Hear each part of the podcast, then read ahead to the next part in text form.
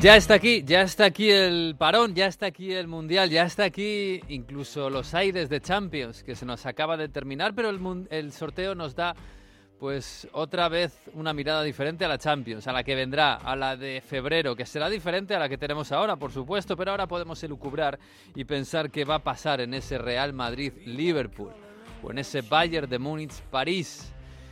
La Champions nos vuelve a traer los grandes clásicos de los últimos tiempos, ¿sí? Esto es lo que nos toca. Ahora en noviembre. Hasta hace poco era en diciembre cuando empezábamos a mirar a la Champions. Llegan algunos finales, llega el frío, llega el invierno, llega el Mundial. Pero antes tenemos que hablar de los grandes de la Champions. Bienvenidos al episodio 11 de Onda Fútbol.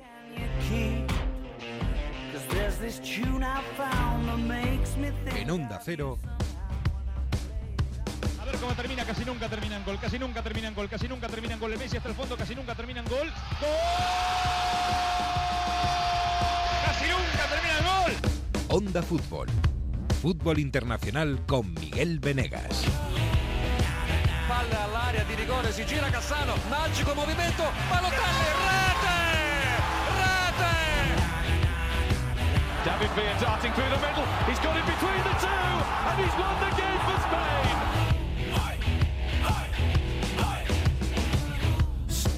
Pues sí, esto se está terminando, ¿eh? Se está terminando la primera fase de la temporada regular de los clubes de fútbol que no son las elecciones porque antes hay... Bueno, ya saben que este año 2022-2023 es muy raro. Y lo vamos a comprobar sobre todo a partir de enero. Hola Jesús López, ¿qué tal? Muy buenas. Hola, ¿qué tal? Muy buenas. Me sorprende que no hayas mencionado en la entrada al grandísimo triunfador del fin de semana, que no es otro que Gareth Bale. ¿Eh? ha marcado el gol, y, pero es que ahora todo el mundo usa, usa el método Gareth. ¿eh? O sea, tanto nos reíamos del golf Wales y Madrid y ahora todo el mundo está con lo mismo. Ay, que me duele aquí, que no estoy cómodo, que tengo que la abuela fuma. Es un precursor. No puedo jugar esta semana. Madre mía. Sí, sí, es un precursor. No juega nada, dice que le duele un poquito. Llega a la final, juega Sale en la, en la prórroga y mete el gol. mete el gol decisivo y es un héroe. ¿Eh? ¿Qué más queremos? Que, a ver, ¿Eh? que el chico a lo mejor tiene un poco de morro. A lo mejor. Pero se lo ha montado de cine, ¿eh? sí, sí, vamos. Vamos, vamos. Y ahora todos, todos le, siguen, todos le copian. Sí, sí, sí. Oye, me vas a contar ahora cómo está en Liverpool. Pero antes. Hola, Mario Gago, muy buenas. Hola, ¿cómo estáis? Ahí grande Los Ángeles Fútbol Club, campeón de la MLS, bien, eh, bien. Sí, sí, sí. Oye, con Ili Sánchez, que estamos con Bale, con Bale, que marcó el gol de la que, dio paso a los penaltis, pero el penalti decisivo lo marcó Ili Sánchez. Y también yo Ili Sánchez. Ili Sánchez. Ali Sánchez, ¿qué, ratio de, goles por minuto jugado tiene? A ver, eh, ya, claro, sí. ¿Y, qué handicap de gol? Pues no lo sabemos, la verdad es que no lo sabemos. Y Tello, eh, que también está por ahí, Cristian Tello. Que bueno, Turín bien, Turín por ahí bien, el sorteo de Champions lo ha visto así un poco de soslayo, ¿no? Imagino, esa ciudad. La única ciudad, pero ha sido un sorteo muy bueno, muy, muy bueno para los italianos. Va a haber que hacer el sorteo en noviembre todos los años para que les vaya todo bien.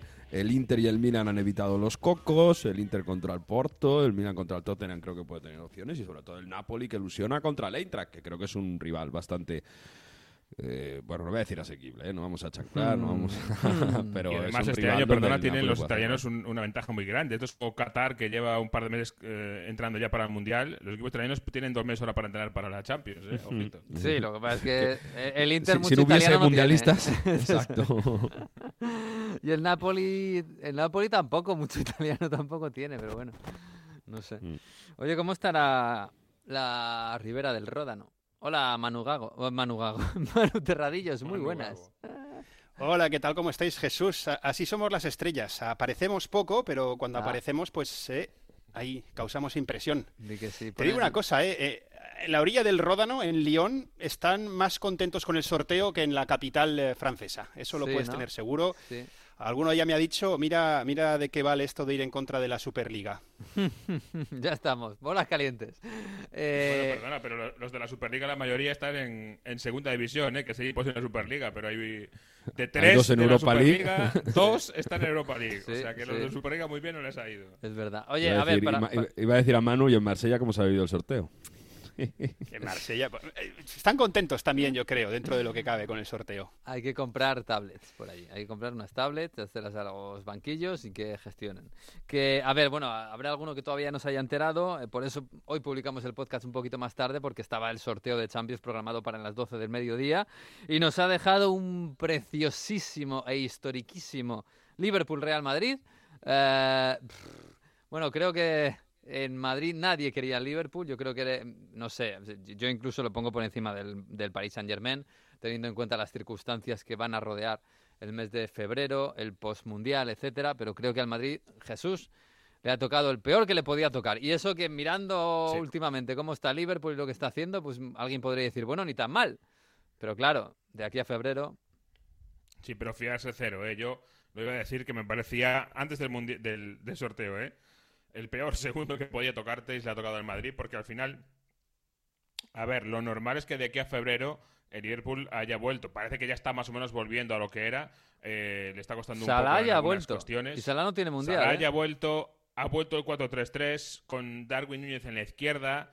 Eh, esto es, yo creo que sí que es algo que está todavía abierto porque al no estar Luis Díaz ha estado jugando con un 4-4-2 con dos arriba Salah y Darwin Núñez. Ahora lo ha puesto por la izquierda Darwin Núñez con Firmino por dentro y, Salah por la derecha. Como digo, tiene que volver Diego Jota, tiene que volver em, Luis Díaz em, y está en esa búsqueda, pero desde luego que es un equipo que eh, va a tener un reset, que va a venir em, del Mundial sabiendo que no puede jugarse la liga, que no tiene opción de, de pelear por la liga, con lo cual tiene muchos meses simplemente para meterse cuarto del, de la mm, Premier, que no es un reto ni mucho menos tan complicado para Liverpool en cuanto recupere un poquito la forma.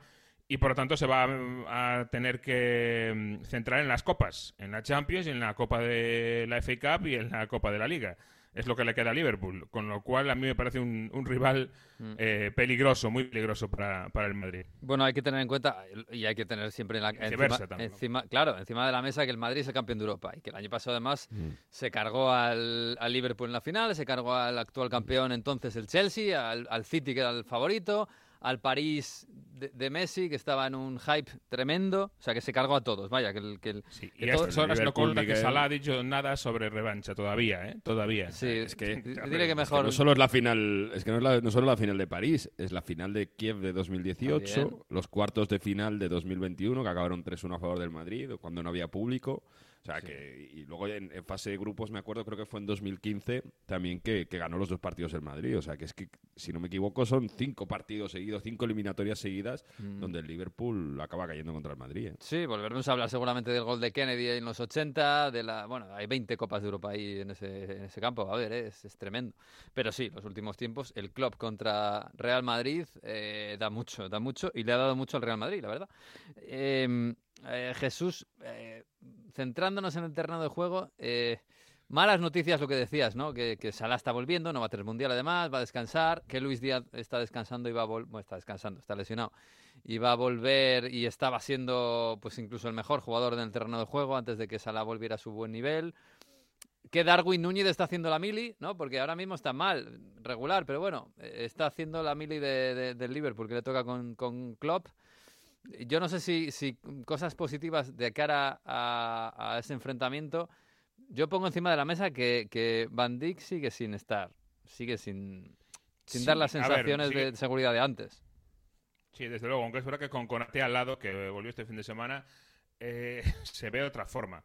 Mm. Pero claro, en este tipo de cosas, eh, bueno, es que Van, Van Dijk sabemos lo que es y sabemos lo que puede dar. No ha empezado tampoco bien la temporada como muchos otros en el Liverpool, pero esto sigue adelante y queda muchísimo tiempo, más que nunca. ¿eh? Siempre decimos a estas alturas, o en este sorteo mejor dicho, que queda mucho, pues es que ahora queda mucho más todavía.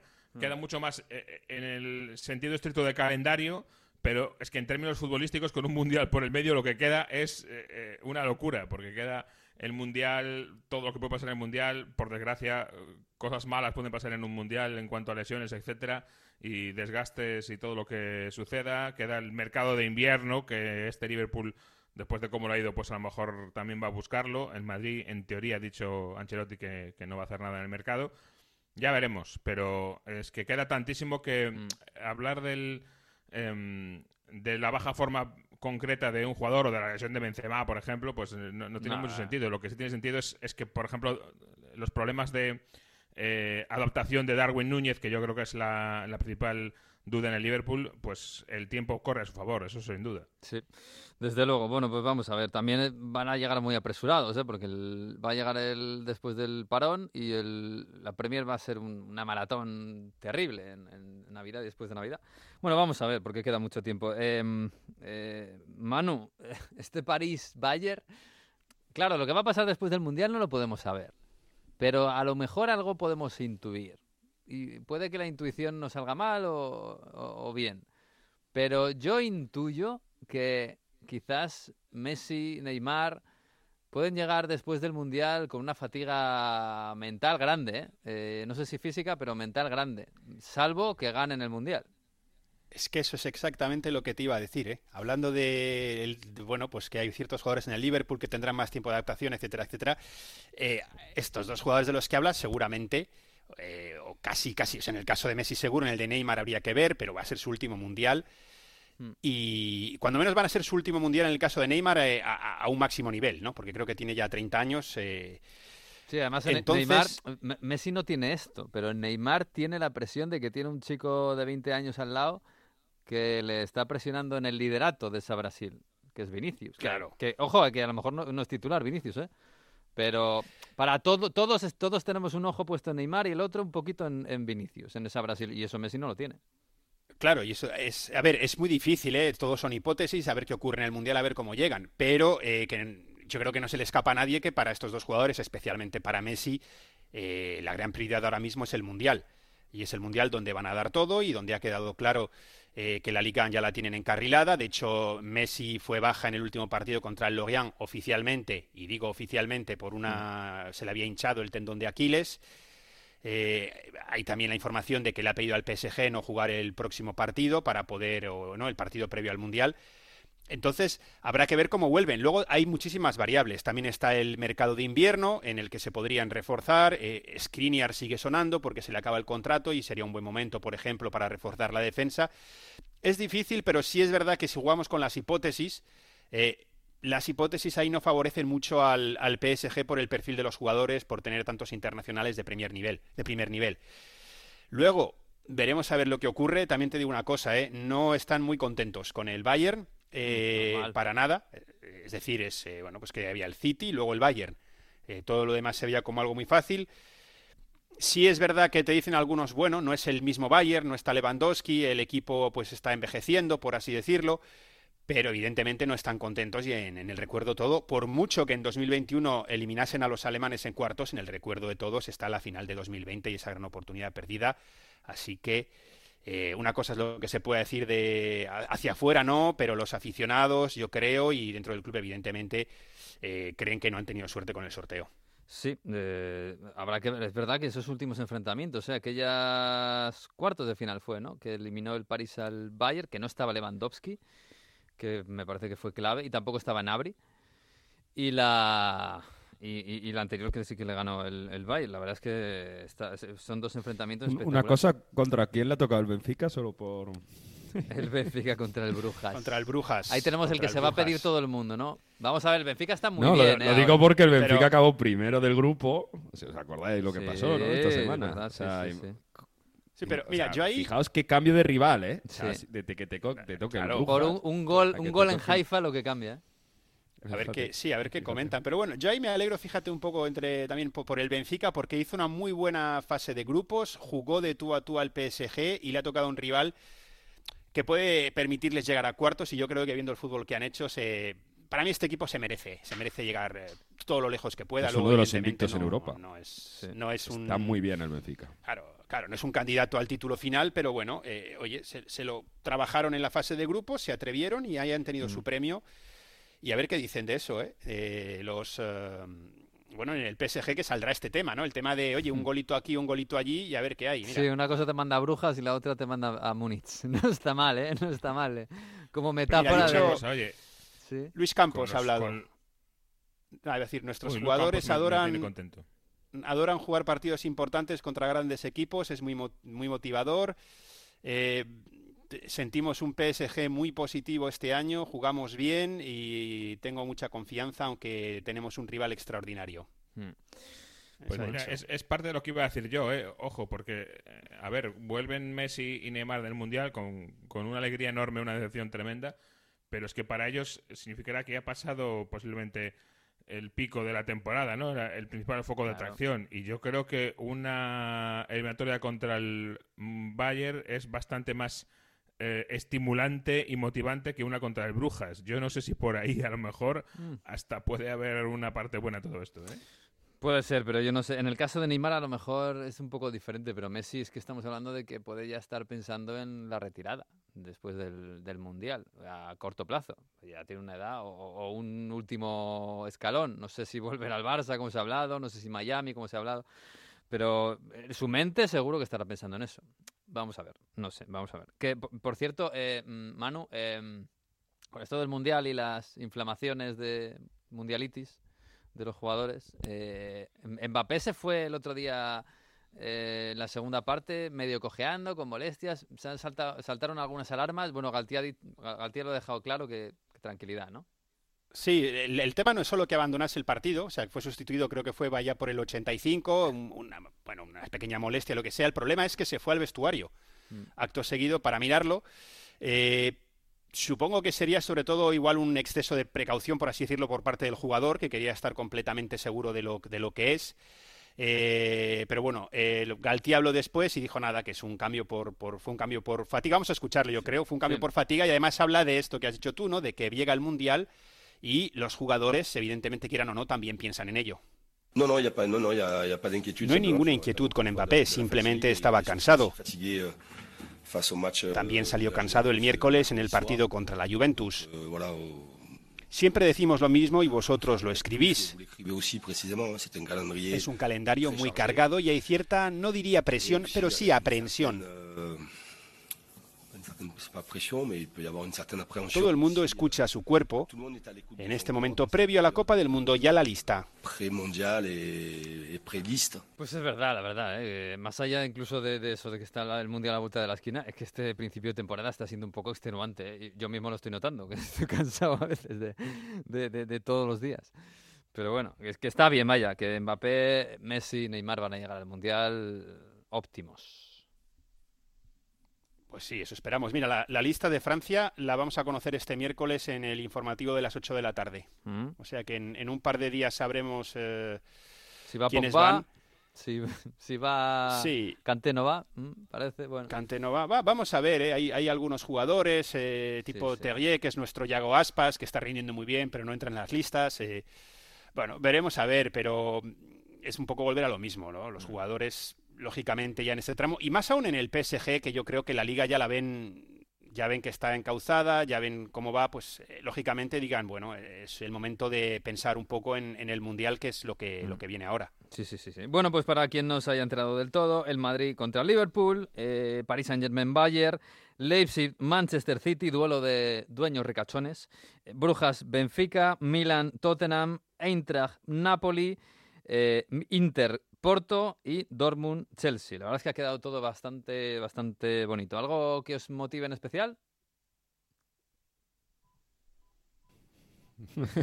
Veo que no.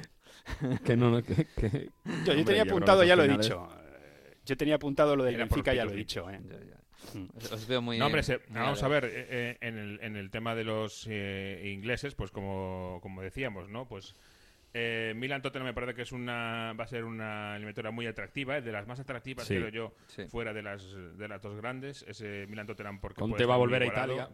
Mm. porque Don Antonio vuelve a San Siro, no solo a Italia. Mm. Em, y luego está el Leipzig City. El City yo creo que es el grandísimo ganador de este sorteo, porque se están cruzando Liverpool, Madrid, y se están cruzando París y Bayern, y el City le ha tocado el Leipzig con lo cual por ahí yo creo que el amigo Pepe está acariciando gatitos como loco hoy.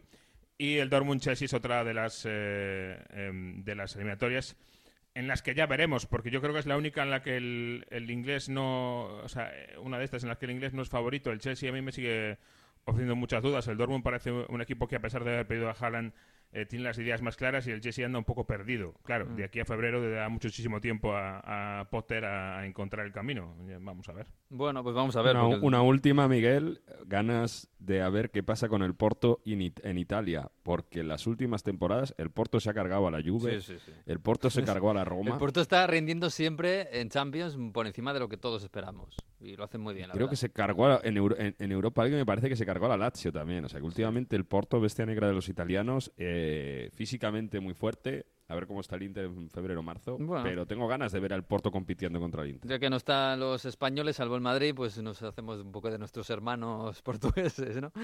A ver qué, remedio. As armas. As armas, as armas, as armas. Bueno, eh, Manu, que yo que sé que tiene mucho lío ahí con la cumbre del clima, con, con todo, que te mandamos un abrazo, ¿eh?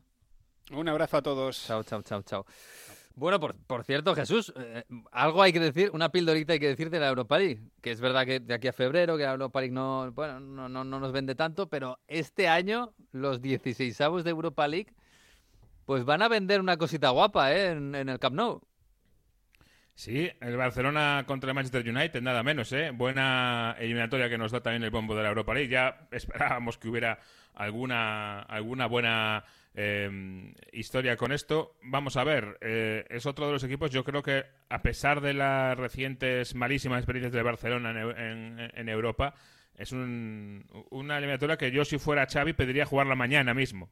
Eh, sinceramente, porque es otro equipo United al que eh, yo creo que el cronómetro le va a favor. ha tenido un inicio de temporada muy malo, ha tenido problemas con Ronaldo en toda la pretemporada y, más allá de la pretemporada y por lo tanto es yo creo que un equipo muy en construcción, muy, muy en construcción el United, a lo cual estos tres meses que quedan les va, le van a ir de lujo para seguir avanzando en ello. Eh, y además, no sabemos qué pasará de aquí hasta allá con, con Ronaldo, pero. Claro, estaba yo pensando en eso. Mejor, Estábamos hablando de que si algo a lo mejor le puede estimular a Ronaldo es una eliminatoria contra la Barcelona, también te digo. yo creo que cambia, ¿eh? Cambia la cosa, ¿eh? O sea, quiero decir. ¿Vosotros creéis que está Cristiano en su casa ahora diciendo, mmm, pues igual me quedo? Eh, bueno, no juego a la Champions, pero oye, ni tan mal. Ya. Claro, si la alternativa es, irse a, Estados Unidos, pues dices, bueno, pues aguanto y ya cuando acabe la temporada me quedo hasta junio. Pero una eliminatoria de, ¿eh? de final de Europa League. Bueno, pero... y, lo que viene después. Ya, ya, claro, lo que venga después. Es decir, que si mañana le llama eh, un equipo de Champions, obviamente pues se va a querer ir, eso lo sabemos todo. Pero de momento parece no que solo es eso. Es, marcar en el Camp Nou, volver a demostrar que, pues claro, también si va a jugar o no. Eso es lo que le diga Ten Porque si es verdad que no está jugando nada, pues sí que va, le va a dar igual. Porque si no va a jugar, para verla desde el con Lewandowski, es decir, se puede encontrar ahí eh, alicientes. Sí, sí, desde luego. Alicientes va, va, a tener. Y Alicientes tiene esta Europa League, ¿eh? que ha quedado. Oye, Juvenantes, ¿eh? Juvenantes, muy bien. Es un, un, partido histórico. Muy bien. Nantes es muy bonito. Te puedes hacer un viajecín para allí. Sí. ya, Y ojo con el PSV contra el Sevilla. Hoy es, el día en que los miembros de Onda Fútbol cogen un mapa de Europa y se van haciendo. ¿Cuánto hay aquí en coche? ¿Cuánto? Tengo que coger un avión. ¿Cuánto valen los aviones? ¿Cuánto valen? Sí, sí. Y luego al final. Qué bonito día, sí, sí, sí. En fin, bueno, chicos, vamos a parar porque eh, tenemos pendiente hablar con alguien del Udinese. Porque me está diciendo siempre Mario que está haciendo un temporadón, que estaban jugando muy, muy, muy bien. Es verdad que ahora vienen un pequeño bache de resultados, de empates. Pero ahí hay un tipo que se llama Gerard Deulofeu, que ya es un veterano con 28 años y que está haciendo una temporada sensacional con el 10 del Friuli. Hola Gerard, ¿qué tal? Muy buenas. Hola, muy buenas, ¿qué tal? Bien, bien, bien, ¿qué tal, qué tal por allí? Llevo muchas semanas escuchando, estaba Mario Gago diciéndome, oye, hay que hablar del Udinese, hay que hablar del Udinese, tanto hablar del Napoli que se está saliendo y tal, y el Udinese está haciendo una gran temporada y con Deulofeo a los, a los mandos, o sea que hay que hablar. ¿Qué, qué, tal va la temporada? Pues va genial, va genial y bueno, eh, sobre todo dándole mucho valor a lo que a lo que estamos haciendo Em, llevamos un tramo, te diría, em, la primera de, las tres partes que tiene la temporada, lo, lo parto entre tres y creo que hemos hecho estos primeros 12, 13 partidos a nivel de, los equipos grandes de, la tabla.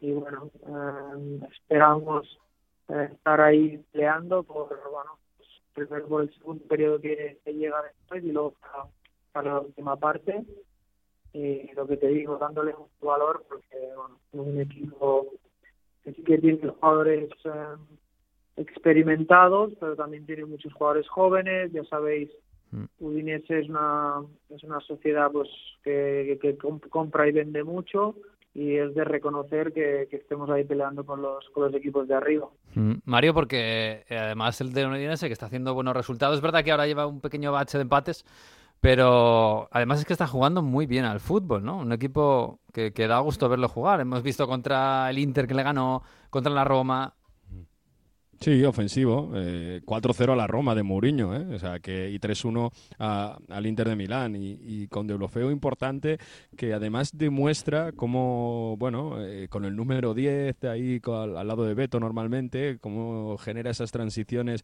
ataque-defensa. Es, parece que en Udine el 3-5-2 es una, es una ideología clara, pero bueno, es un equipo, lo decía Gerard ahora, sois muchas nacionalidades juntas, pero os entendéis fantástico, ¿no? Una amalgama con Sotil al mando que, que tenéis claro cómo jugar al fútbol, aunque cada uno vengáis de un país diferente, ¿no? Sí, eso es muy importante lo que dices, porque hay muchas hay muchos jugadores de diferente nacionalidad y bueno, creo que entre los jugadores más experimentados, los que llevamos más tiempo en el fútbol y más tiempo en el equipo, intentamos inculcar a, bueno, a los nuevos, tanto al staff nuevo como, al, como a los jugadores, que es lo que representa Udinese, que es un histórico de la, la Serie A, y a partir de ahí de, querer estar en el equipo y querer eh, jugar por este equipo histórico, pues eh, se va a correr más, se va a encargar los partidos como tenemos que, que hacerlo y eso es importante, inculcarlo a todo equipo, al final.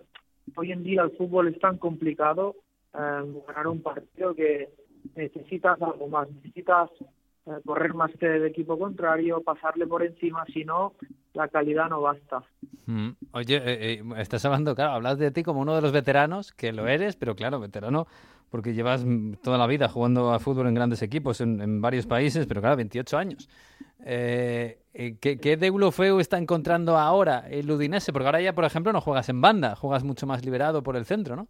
Sí, sí bueno, esta es mi, lo que dices tú, me siento experimentado, pero pero claro, tengo 28 años, o sea, hmm. también me siento joven y esta es mi décima temporada en Primera División y bueno, me encuentro más que genial, eh, mejor que nunca jugando eh, un poquito ahí en la zona de, media punta, segundo punta, con libertad de movimientos a nivel ofensivo, tratando de, de crear, sobre todo crear. Eh, creo que el equipo me necesita en esa, en esa zona del campo de creación, de, hacer llegar pelotas de calidad al área contraria y me encuentro muy cómodo buscando los desequilibrios del otro del otro equipo y los puntos débiles, así que está funcionando genial y espero que así siga. Sí, la verdad es que estoy mirando los, los números. Claro, el año pasado que tuviste ya continuidad, 34 partidos, hiciste 13 goles, que es fantástica la, la cifra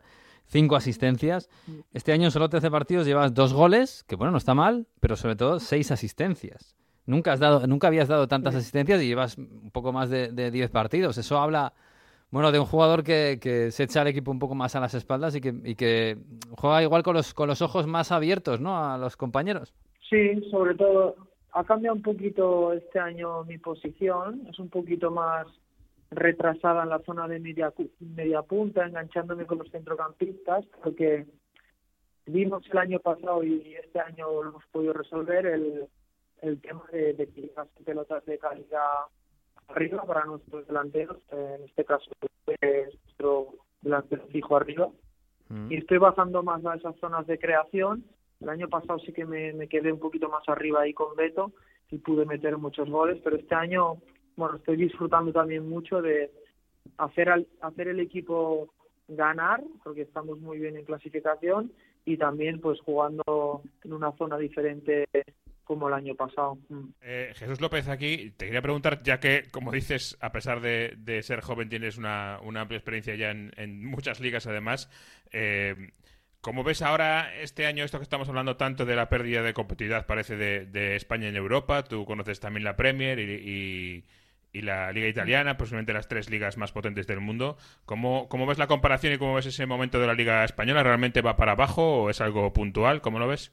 Para mí es algo puntual em, por, ¿sabes? Te digo el por qué, porque llevo también un par de años escuchando que, que Italia, em, desde que quedaron eliminadas del Mundial, etcétera, a un mm. equipo eliminado de Champions, se hablaba también mucho de, bueno, de que Italia había un bajón y tal. Es algo puntual. Ahí, ahí. defiende, defiende Italia, Gerard, ahí. Sí. claro, ¿no? Este, hay mucho nivel, hay mucho nivel en, en las tres grandes ligas y sobre todo en, Europa, por supuesto, en, Champions. Eh, y bueno, ha dado que eh, Barcelona, Atlético Madrid y Sevilla no han estado al nivel adecuado de Champions este año. Um, y es que lo, habéis visto como les pasan por encima los otros equipos. y este año se ha dado que los equipos de Serie A de, de Italia han estado muy bien. Entonces, no creo no creo en eso porque lo vengo escuchando de hace mucho tiempo de Italia y bueno, creo que algo más puntual que, otra cosa porque el nivel de Italia, España y Inglaterra ha estado. Y, y, perdona, y en un aspecto concreto como es eh, el ritmo, ha habido algunos algunos jugadores, algunos entrenadores que han hablado de que es verdad que el ritmo en España a lo mejor de juego habitual es ya más lento no ya que en otras ligas, sino que también en la Champions. Si eso puede haber eh, pasado, ¿tú notas eso también? Sí, estoy de acuerdo ahí porque creo que la Premier League y la Serie A va un punto por encima que la Liga Española a nivel físico, a nivel vuelos, a nivel de llegar a la fatiga, porque en España hay un juego más propositivo, se juega más un fútbol más ofensivo eh, y en Serie A y en Premier League creo que el aspecto físico, ese 3-5-2 de aquí italiano, eh, ese ida y vuelta de la, de la Premier, esa pasión, esos duelos, eh, se nota, se nota en Europa y si no tienes un equipo físico español que pueda competirles, pues bueno, pues es, muy difícil y, y ahora mismo en el fútbol de hoy en día, lo que te he dicho, el físico es muy importante porque si no, no llegas a los sitios donde tienes que estar en el campo si no tienes un buen físico. Hmm. Pues sí, bueno, de todos modos Italia parece que está resurgiendo poco a poco. España pues le tocará un pequeño, bueno, un pequeño bache y volverá. Pero bueno, eh, oye, quedan, dos semanas. ¿Cómo se vive allí en Italia ahora la cercanía del Mundial? Porque, porque claro, yo siempre le pregunto a Mario, ¿qué, van, a, ¿qué van a hacer por allí? ¿Van a hacer un torneo? ¿Van a, no sé, ¿qué, qué, qué os han dicho en el club? Bueno, nosotros aquí estaremos, em, si, si no quiero recordar mal, seis semanas sin, sin competición. Em, y bueno, nos quedamos aquí en Italia, lo que sí que cada fin de semana hay partido organizado para no perder esa Mm. esa forma y, esa, y ese ritmo que van a continuar teniendo los jugadores del Mundial. Así que nosotros entrenar eh, durante la semana lo mismo, eh, con mucha fatiga, por supuesto, y se corre mucho. Y el fin de semana, pues, preparar un partido que, aunque sea oficial, nos va a servir para, para intentar al nivel de que, que, que hayan ido al. Oye, Gerard, eh, estás ahora en, en, Udinese, en esta etapa donde estamos diciendo no es referente, pero es tu segundo equipo en Italia. Tú estuviste en ese Milan que tuvo propiedad china, que era medio Berlusconi, un Milan un poco raro con Vincenzo Montella, estuviste media temporada.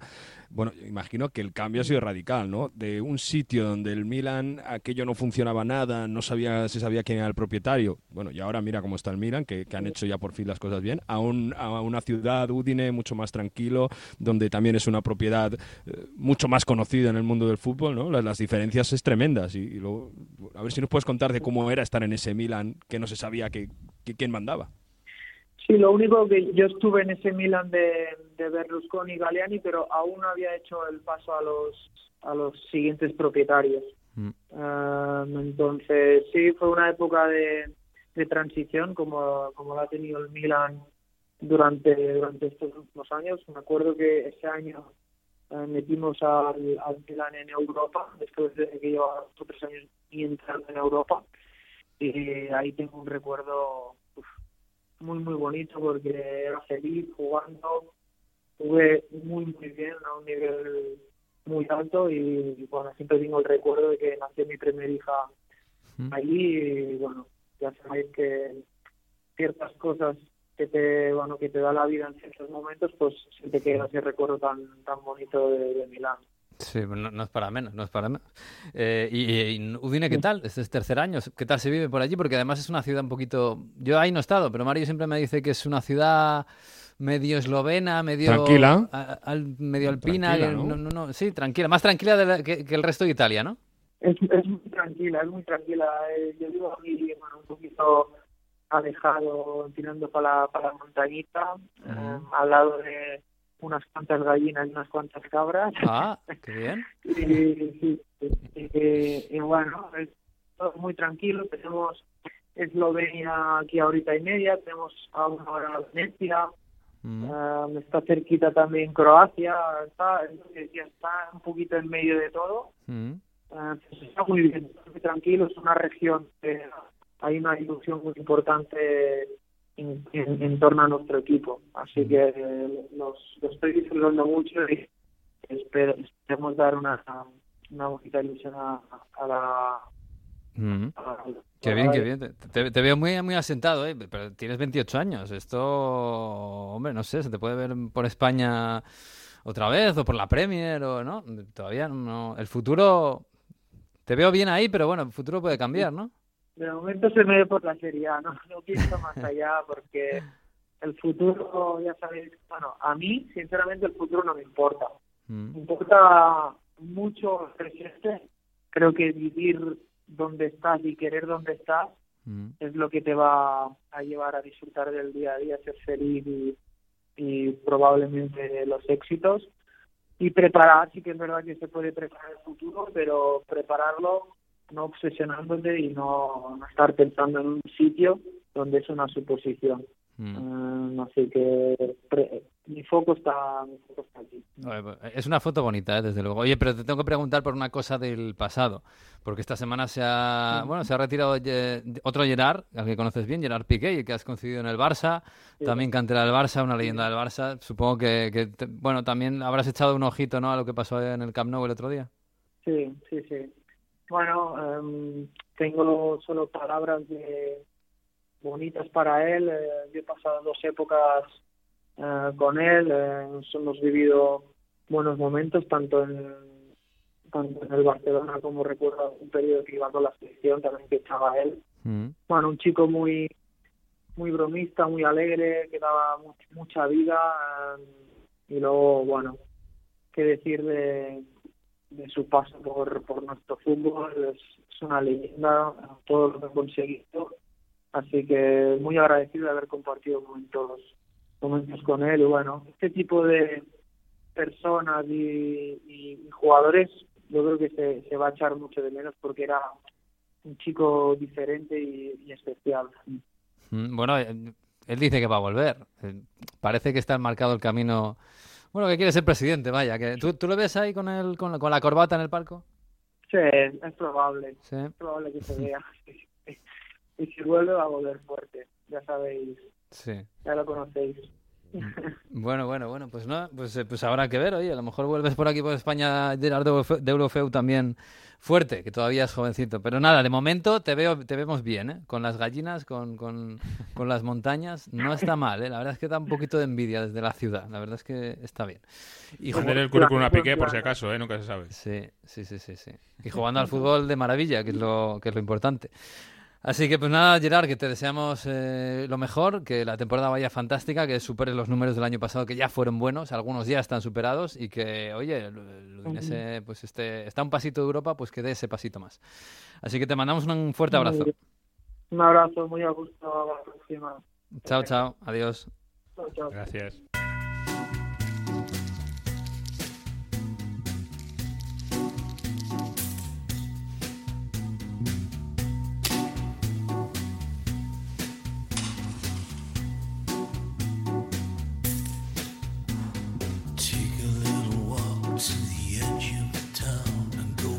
Pues Jesús, ya tenemos a nuestro Peaky Blinder en, en Villa Park. Ya, y, no ha empezado mal, ¿eh? Y se nota, ¿eh? Se, nota lo del Peaky Blinder eh, y también se nota que no está en Villarreal, si se me permite decirlo, porque madre mía. También, pobre Villarreal. sí, sí. Ha dejado atrás un caos interesante. Eh, 3-1 le ha ganado el United que venía eh, lanzado, que venía en una muy buena racha de resultados, de confianza, cada vez mejor. El United, pues mira, eh, se ha encontrado con esta derrota, no sé si inesperada. Y te digo más, es verdad que ha eh, recuperado a Lucas Digne, pero no ha hecho nada especial con el 11, ningún cambio radical Mm. con la forma de jugar en ese sentido. Está- Está Douglas Luis, que es un jugador que a mí me parece muy interesante, perdón, y, y me parece a mí que es uno que puede crecer mucho con, con Emery. Douglas Luis con Dendon, que era un doble pivote. Mm. Tyro Mings y Consa, los centrales de siempre, que han dado muchas, pero que muchos disgustos últimamente. Mm. Mati Cas por la derecha, como digo, recuperando a Lucas Digne. Si quieres la mayor novedad que se puede decir es que volvía en mi buen día al 11, que estaba un poco perdido últimamente, pero no hay una gran eh, una gran revolución. Buen día por McGee, que es verdad que McGee estaba el escocés en una baja forma bastante interesante, pero fuera de eso, ya te digo, ha sido más una cuestión de cabeza, creo yo, que de cambiar muchísimo el, el 11 o, la alineación. Hombre, en, en 11 minutos meterle 2-0 al, al United, eso tiene que ser de cabeza más que táctico, porque ya ves tú que va a hacer Emery en tres días. Eh, y, y además Digne marcando un golazo de falta. O sea que al final da la impresión de que llega Emery y bueno, eh, la, la gente empieza, no sé, a, a- no sé si Levantar a las respirar. orejas, ¿no? Sí, a levantar las orejas, a respirar nuevos aires y, y, bueno, un poco a resetearse la cabeza. Y empieza y sale la cosa de cara, porque salió la cosa de cara, ¿no? Un gol de Bailey, eh, o Bailey, un gol de falta de Diñe, que hacía tiempo que no estaba por allí. Y, y- Pues estaba lesionado, ¿eh? No porque no jugase. Sí, sí, sí, claro, claro. Y, y luego Ramsey. Y, ya está, contra un United que es verdad que venía bien, pero bueno, había jugado el, el jueves, que por cierto, jugó de titular Garnacho, este chaval hispano-argentino que, que na- nacido y criado en Madrid. Se le está dando un bola, ¿no? A este chaval, que es muy joven, 18 años. El otro día le marcó la Real. Sí, sí, está apareciendo mucho. eh, en un partido en el que, eh, por ejemplo, estaba Fred en el banquillo, estaba Marcia en el banquillo, el Anga, que fue el canterano del año pasado de moda, estaba en el banquillo. Es decir, que eh, había cositas en el banquillo y, sin embargo, eh, tenga apostó por el argentino. O sea que Mm. Hay que apuntar este, este nombre, este madrileño argentino de Madrid, ¿no? Mm, sí, sí, argentino de Madrid. Parece que, claro, padres argentinos y él mm, pues ha decidido jugar con Argentina. Oye, que le vaya, que le vaya bien. Si él ha decidido eso, pues, pues, pues, pues bien por él. Peor, o peor para él. que em, de todos modos, este fin de semana teníamos dos partidos gordos, gordos, gordos. El de White Harley. perdona, un, un detalle solo, eh, perdona, antes de dejar este partido. Ha sido Ronaldo capitán del United. Ah, es verdad, es verdad. Fí- Fíjate que hemos dado el círculo completo. Tú, esto cambia rapidísimo. ¿eh? Es, es- qué locura. Sí, sí, es ser capitán. A ver, eh, suena muy llamativo porque lo es, pero claro, si escuchas luego las em, indicaciones o las explicaciones que da Ten Hag sobre esto, claro, mm, bueno, a lo mejor no es para tanto. A ver. Harry Maguire is on the bench. Our captain, Bruno, is uh, our captain, is not available. And then it's about David de Gea, leader, but goalie uh, is far away from from the outfield. Then Casemiro is the leader. Uh, Licha, Licha can it be eventueel leader. Uh, uh, Casemiro is not speaking 100% perfect English. And then and Cristiano is the leader. And I think uh, especially is the leader of the, of the team. So then he is the band, clear. Le falta decir no tenía otro. Claro, dice Maguire no estaba, está en el banquillo, Bruno no estaba, eh, De Gea es el portero y no tal, Casemiro es líder pero no habla inglés. Bueno, Es que- al final Ro- Ronaldo. ¿no? ¿En qué ha quedado el United? Eh, el United que lleva ochenta y pico años con, con un jugador de la cantera siempre en todos los, en todos los equipos y, y no encuentra capitán. ¿Pero qué es esto? Sí, es curioso, sí. Bueno, a ver, capitanes tiene, es verdad que, que Bruno es el capitán, yo creo, de este equipo, eh, líder más, más destacado, ¿no? Por lo menos mientras Casemiro no sepa inglés, yo creo que está claro que el, el, el alfa de este equipo es, es Bruno Fernández por, por importancia en el campo y por, y por personalidad, ¿eh? O sea, yo creo que es el que, uno de los que tira de todo, sobre todo cuando las cosas van bien. Hay quien dice que cuando las cosas van mal, igual se enfada un poco de más, pero en fin. Eh, para mí sigue siendo. Bruno Fernández y, y Maguire, obviamente, eh, es otra otro eh, nombre de autoridad, pero este año está muy disminuido, claro. Sí, sí, sí, sí. Bueno, que los dos partidos que teníamos gordos este fin de semana, eh, más allá de, de- de- bueno, más allá del City que sigue ganando, con, con o sin Haaland, eh, y con o sin problemas, con o sin expulsiones, eh, eh, el Tottenham, Liverpool y el Chelsea, Arsenal. Dos partidazos, entre cuatro equipos que están en formas muy dispares, pero bueno, al final yo creo que han ganado un poco los, los dos que, que llegan mejor. Y eso que Liverpool no es que esté llegando muy bien, pero parece que está renaciendo, ¿no? Poco a poco. Al final el Liverpool es un equipo que es eh, peligroso, para mí que sigue siendo igual de peligroso que antes a un partido, pero que lo que ha perdido era eh, su mayor mérito, para mí, que era eh, su carácter de martillo pilón, que siempre estaba, que nunca fallaba, que iba despachando rivales uno tras otro, victoria, victoria, victoria, victoria, y eso es lo que este año claramente en lo que va de temporada no ha tenido. aún así, con todo eso, pues está octavo 19 puntos a 4 del quinto y a 7 del cuarto, que es el Tottenham Hotspur. Mm. Como decía, tiene muchos meses de competición por delante tras el parón para lograr meterse al menos en el, en el cuarto puesto. Em, si está mínimamente al nivel que le conocemos, no tendría problema para jugar esa diferencia. El año pasado le quitó esa diferencia al City para mm. llegar a la última jornada peleando por la liga. O sea que imagínate eh, para ser cuarto. Yo ahí tengo bastante confianza en el Liverpool y en ese sentido creo que se va a centrar en las copas, que el año pasado se le dieron bien, pero casi muy bien, y este año ya veremos qué pasa. Pues ya veremos, ya veremos, habrá que esperar a que renazca si es que renace o a que se estampe contra el campeón. Eh, y el otro, el Chelsea-Arsenal, hablabas del martillo pilón del, del, Liverpool en los últimos años, que el año pasado le dio para pelearle al City hasta el último día. Eh, hay que confiar en que el Arsenal siga así, porque, porque, bueno, de momento está así y ha ganado en Stamford Bridge este fin de semana, pues un, partido de estos de equipo grande, ¿no? Al final con un gol en un detalle, un partido pues trabajado, duro, que podía haber salido cruz, pero sale cara. A ver, al final el Chelsea-Arsenal eh, es un partido en el que se han invertido los roles, porque es que últimamente, o en los últimos años, la tradición es que el Arsenal iba al sur de Londres o al oeste, a Kensington, y se solía llevar un buen revolcón.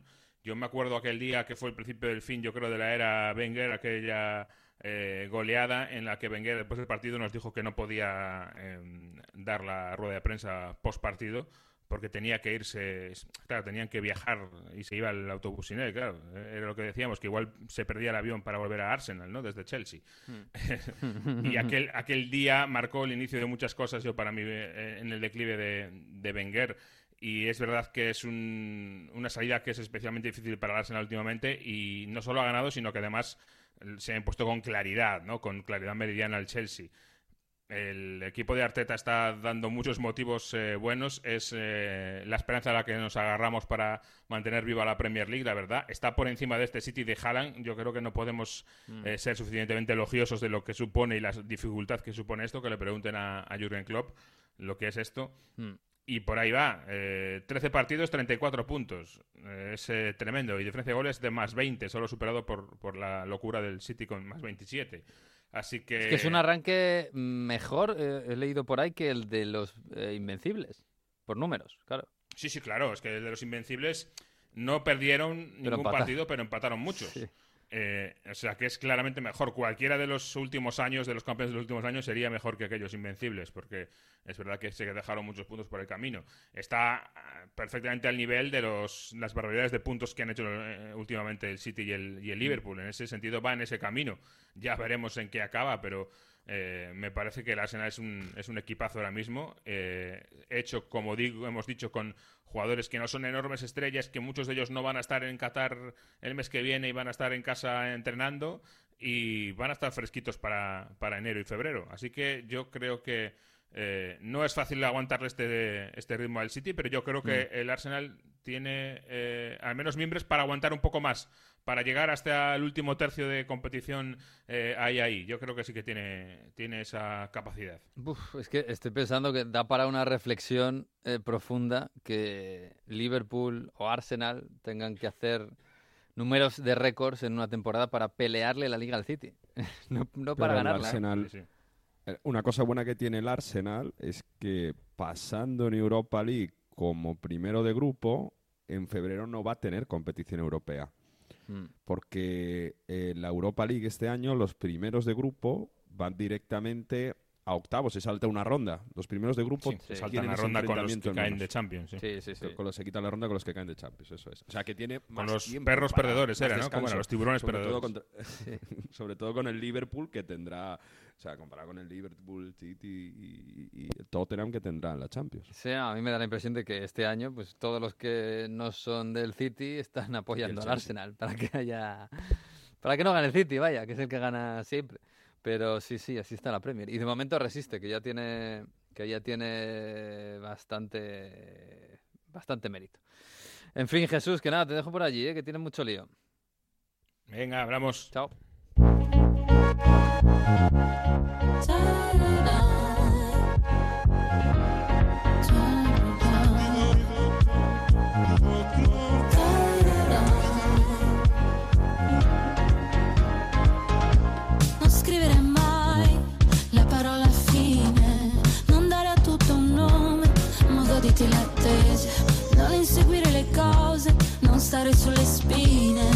Lascia stare le offese, sono acqua di rose, staccare gli occhi dallo schermo, fare un giro più a largo, dure quante volte sbaglio, sono quelle in cui mi rialzo, che non è da dove vengo, è dove sto andando, non è quello che sembra, è quello che faccio.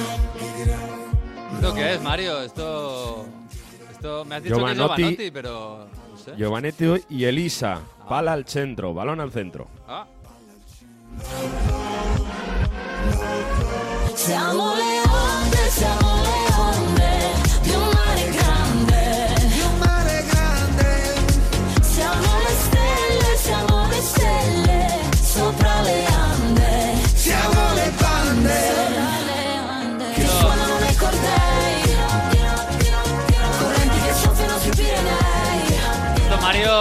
esto es muy discotequero, ¿no? Allí en Italia, ¿no? Giovanotti es el rey de las discos en Italia. ¿eh? Sí, hace estas canciones así un poco disco, un poco pop ahí con Elisa, que fue la segunda de San Remo el año pasado, detrás de Mahmoud de Blanco, y se han juntado pues dos cantantes que son bastante mainstream para hacer este tema que está bastante guapo.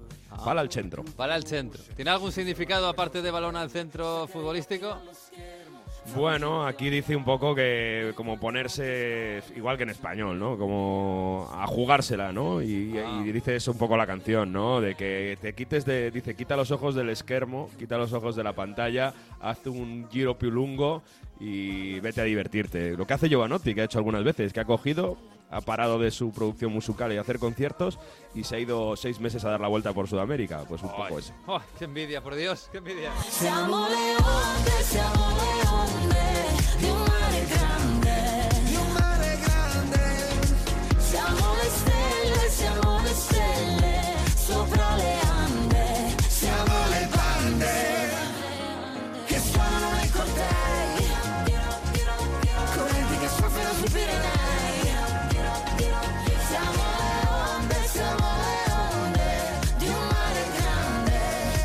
No suelo decir mucho este tópico, ¿eh? pero Giovanotti es un artistazo. ¿eh? Te puede No, gustar, a- a mí hay cosas que hace que, no sé, que no me van mucho, pero joder, es un tipo que, que hace cosas, hace de todo, claro. Temazos además y son bailables. Te puede gustar más o menos, pero son temas bailables y se son muy pegadizos, eso sí. Oye, Giovanotti es del Inter, ¿no? Giovanotti es Sí. del Inter. O sea, que esta, esta semana le va a tocar un poco de, de- de mal, ¿no? Hombre, después de, después de perder el derby de Italia con una Juventus que supo golpear muy bien al equipo de Simone Inzaghi, después de sufrir, pues en el Inter están otra vez muy preocupados después de esa racha que habían conseguido. Tras ganar al Barça, parecía el punto de inflexión definitivo para meterse en la lucha por el Scudetto, y ahora la Juve que estaba en una crisis terrible hace un mes, porque estamos a inicios de noviembre, a inicios de octubre No, se estaba hablando. Hace un mes, incluso menos. O sea, si- la semana pasada estaba fuera de Champions. Sí, pero mm, es verdad que el partido del Benfica fue en octubre ya, pero si te acuerdas fue el parón de finales de septiembre, inicios de octubre, donde parecía que se iban a cargar a Allegri Sí. y donde se perdió en Monza y, y demás, ¿no? Entonces, bueno, eh, a partir de ahí es verdad que se perdió en eh, Lisboa, pero en Liga ya venía cosechando algún resultado bueno sin recibir gol, eh, desde el derby contra el Toro, también eh, sin recibir gol y, sobre todo contra el París se perdió, pero los jóvenes dieron una respuesta de actitud bastante positiva, ¿no? Eh, yo creo que eso es lo, con lo que se queda la gente, con una Juve que supo sufrir, que tuvo suerte porque Dumfries en la primera parte falla una ocasión gigante y Mm. yo creo que si marca ese gol cambia el partido y también con 1-0 antes de- después del gol de Rabiot Lautaro tiene un mano a mano y si lo marca también cambia el partido. Pero la Juve ha vuelto a ser la Juve de Allegri. Repartense, como dicen aquí, contragolpes, Kostic volando por la banda y aprovechando las oportunidades. Sí, fíjate que todas las bajas que tiene la Juve, que sigue siendo tremendo, otra vez no está Vlaovic, que es súper importante. Eh, y al final, se- se- para mí, el, el héroe del partido fue Kostic. O sea, Kostic a- a- participa en todos los goles, cabalga la banda izquierda. Hay un momento en que en, que en esa, en esa banda en la que se encuentran Dumfries y él, Dumfries falla y él, eh, bueno, él da el pase de gol, para, para- primero para Rabiot, luego da un disparo al palo. Y luego da también el pase de gol, que bueno, quizás no está en asistencia como el anterior, pero da también el pase de gol. Kostic, que acaba de llegar, que venía del Eintracht, que decíamos, "Jo, este chico tiene que jugar en un grande. Yo tengo ganas de verle en el Mundial, ¿eh? Eh, esa, esa Serbia contra Brasil tiene buena pinta, ¿eh? ese partido, ¿eh? Eh, Fue clave por, por eso, ¿no? Porque en velocidad yo creo que jugó el Kostic del Eintracht, donde en oleadas eh, eh, es clave. Y, y en el 0-2, que vi es un contragolpe fantástico de la Juve, todo inicia por una acción defensiva de Bremer donde evita un gol, una ocasión de gol muy, muy clara del Inter. Y, y- y a partir de ahí, bueno, o sea, has, destacado a Kostic, pero Bremer me parece que hizo un partidazo defendiendo a también. Lautaro y, y poniendo una candidatura muy seria para ir al Mundial con, con Brasil. Y fíjate, en una defensa donde no estaba Bonucci. Lo decíamos anoche en Radio Estadio, lo, lo- lo destacaba porque en un Juve Inter, decisión técnica que Bonucci no juegue. Bueno, parece que hay algo entre. O, o- o no, pero vamos, que Allegri no le ve con condiciones para estar en esta Juventus. Y además venía de marcar Bonucci mm, la semana pasada. en marcó. Champions Sí. contra el París. Bueno, parece, parece extraño. Y, para cerrar con este Juve Inter, donde la Juve sale relanzada, insisto, un punto más que el Inter ahora, a dos puntos del cuarto clasificado, que es la Atalanta, de la zona Champions. Es verdad que quedan a 10 del líder Napoli. Tenemos dos jornadas antes del parón en Italia y entre semana y luego el fin de semana que viene. Hay un Juve por cierto, el, el- domingo, el último domingo de, de ligas. Y decía, eh, además de eso, hay que destacar la jugada de Danilo, porque Danilo marcó el 2-0 antes de que lo hiciese Fayoli. Pero es que es increíble cómo se le anula un gol porque remata en un córner con la tibia, luego le da en una mano que está agarrándole de Bright y como le toca con la mano, al final el gol es de, el gol es de anular. Ah, es una locura. A la gente muy, muy cabreada, ¿eh? Si hubiese acabado 1-1 el partido, se hubiese montado gordísimo. Sí, claro, al final le salva que no tiene ninguna trascendencia en el resultado, pero es que de verdad me parece una locura, o sea, que no sé, si lo hubiera visto el árbitro en directo y, dices, bueno, lo ha visto y tal, lo ha interpretado así rápido y ya está, vale, pero es que, que el VAR tenga que llamar al árbitro para anular un gol que se ha marcado con la tibia, que, le que es verdad que le toca en la mano de rebote y que, y que pero es que la- eh, eh, incluso La regla dice que no puedes. El, Ya. el gol no puede ser la última, el último toque con la mano. Eh, La regla para mí está mal y en estos casos se ve, o sea, por mucho que no puede, no puede entrar un gol con la mano, bueno, es que si es una mano absolutamente de rebote, completamente involuntaria, que es que no se puede evitar, ¿por qué no? O sea, pero es que además en este caso es que le da en la mano porque la mano la tiene agarrada, abrazada totalmente de Brick, es que no claro, sé si pedían es- penalti, si no. Claro, sería penalti. en la ¿no? grada, por cierto. ¿eh? O sea, Desde, desde luego es injusto, se porque, rió. porque ahora, claro, un defensa pues le coge la mano al delantero y la pone por ahí para que rebote. es que no, es un poco absurdo, la verdad. Pero bueno, Sí, no sí. sé. Bueno, eh, legalmente dijo Andújar que, que es correcto porque no se puede marcar con la mano, pero no sé si hubiera- habría opción de, de penalti. Bueno, luego llegó el, el 2-0 de Fayoli, cerró todo y además del triunfo importante para Fayoli, ya marcó el día del leche, este Mm. centrocampista de 21 años, mucho tiempo llevaban muchos aficionados de la Juve diciendo que tenía que jugar y está demostrando, ¿eh? lo está Mm. demostrando y diciendo a Allegri que cuando vuelva Pogba, si vuelve, a lo mejor no va a ser fácil quitarle. Ah, pues cuidado, eh, que Pogba cobra, cobra una pasta. Oye, por cierto, eh, ¿Lukaku va a jugar esta semana?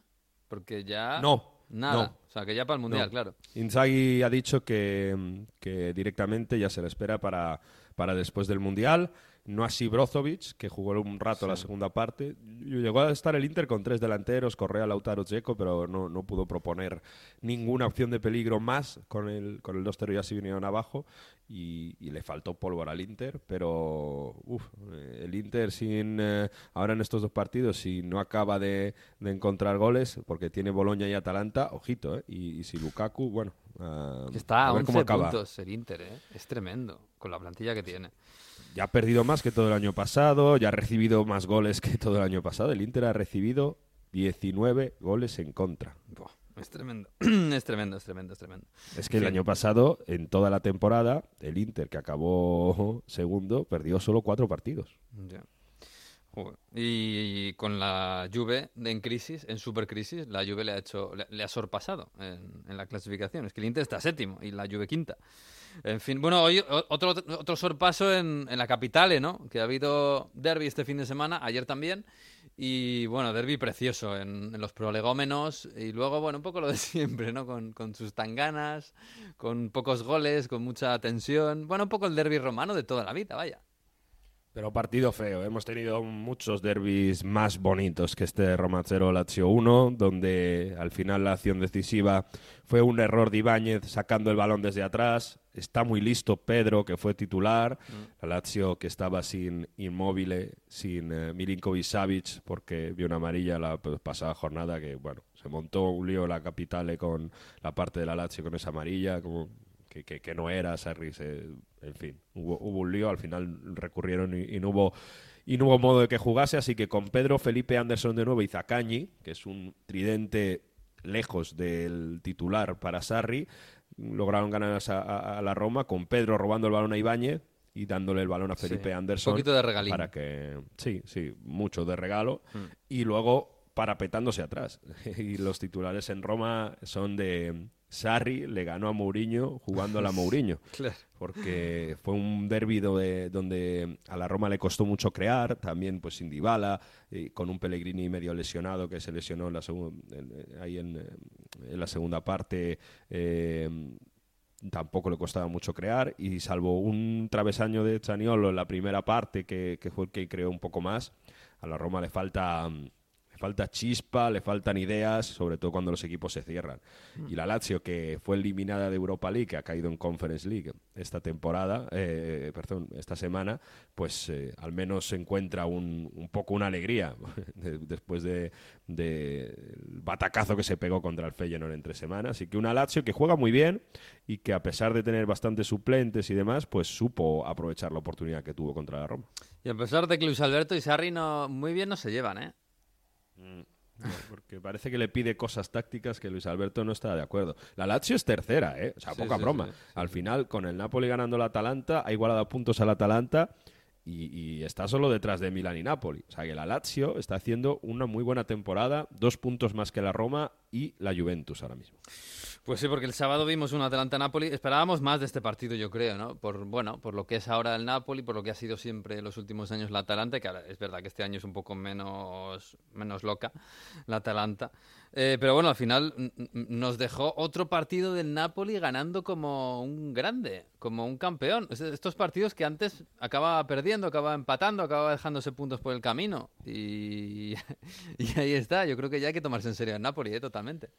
Y esto es lo que más destacamos en Onda Fútbol. Si todo el mundo eh, veréis por todos los lados, es increíble este Napoli, cuánto juega, cuánto, cuántos goles hace, cuánto te divierte. Pero es que además de eso, tiene una solidez psicológica, una solidez mental de tener confianzas en ellos mismos que le permite remontar un partido en Bérgamo, que no es nada fácil, con un penalti en contra en el minuto 20 que anotó Lukman y le hace que prácticamente las siguientes acciones te remontan el partido antes de llegar al descanso. Y lo hace con muy pocas cosas, ¿eh? Con Osimen aprovechando su estatura en, eh, un balón aéreo que cuelga Zielinski y con Osimen de nuevo en un contragolpe, ganando la partida de Miral, aprovechando eso de su físico, hubo protestas ahí muchísimas de Gasperini, y lo hace, pues eso, con esos Simen eh, aprovechando, agrediendo al espacio y regalándole el gol a Elmas. A partir de ahí, gestionar y en la segunda parte, sin correr demasiados riesgos, a pesar de que, bueno, hubo una acción donde Lukman a puerta vacía tiró al larguero, pero fue la única clara, clara que tuvo el Atalanta. A partir de ahí, bien organizados y buscar eh, las, eh, las, llegadas en segunda línea, poco a poco. Giovanni Simeone tuvo alguna y, y gestionando muy bien el partido. Spalletti ha creado una plantilla de verdad que cree muchísimo en su gente y sobre todo tiene unos Simen para estos últimos dos partidos también lanzadísimo. No, está, no estuvo Caraskelia en Bérgamo, pero Simen ha vuelto de lesión. Vamos, motivadísimo. ya ves, ya ves. Y sin Caraskelia, ahí está ganando el Napoli. El siguiente es Empoli. Va a llegar el Napoli que, que, va a querer, no va a querer parón ¿eh? de, de Mundial. Aunque algunos tiene se van que, Tiene que cambiar mucho. Empoli y Udinese. Contra Udinese de Dolofeu. Qué bonito, qué bonito ese partido. En fin, vamos a cerrar esto.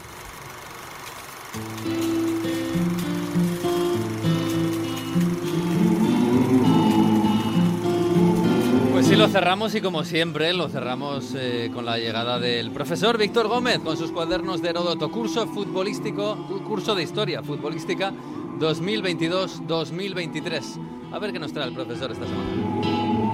Nuestra historia de hoy comienza con la carta de Viareggio firmada el 2 de agosto de 1926, cuando el gobierno de Mussolini tomó el mando del fútbol italiano.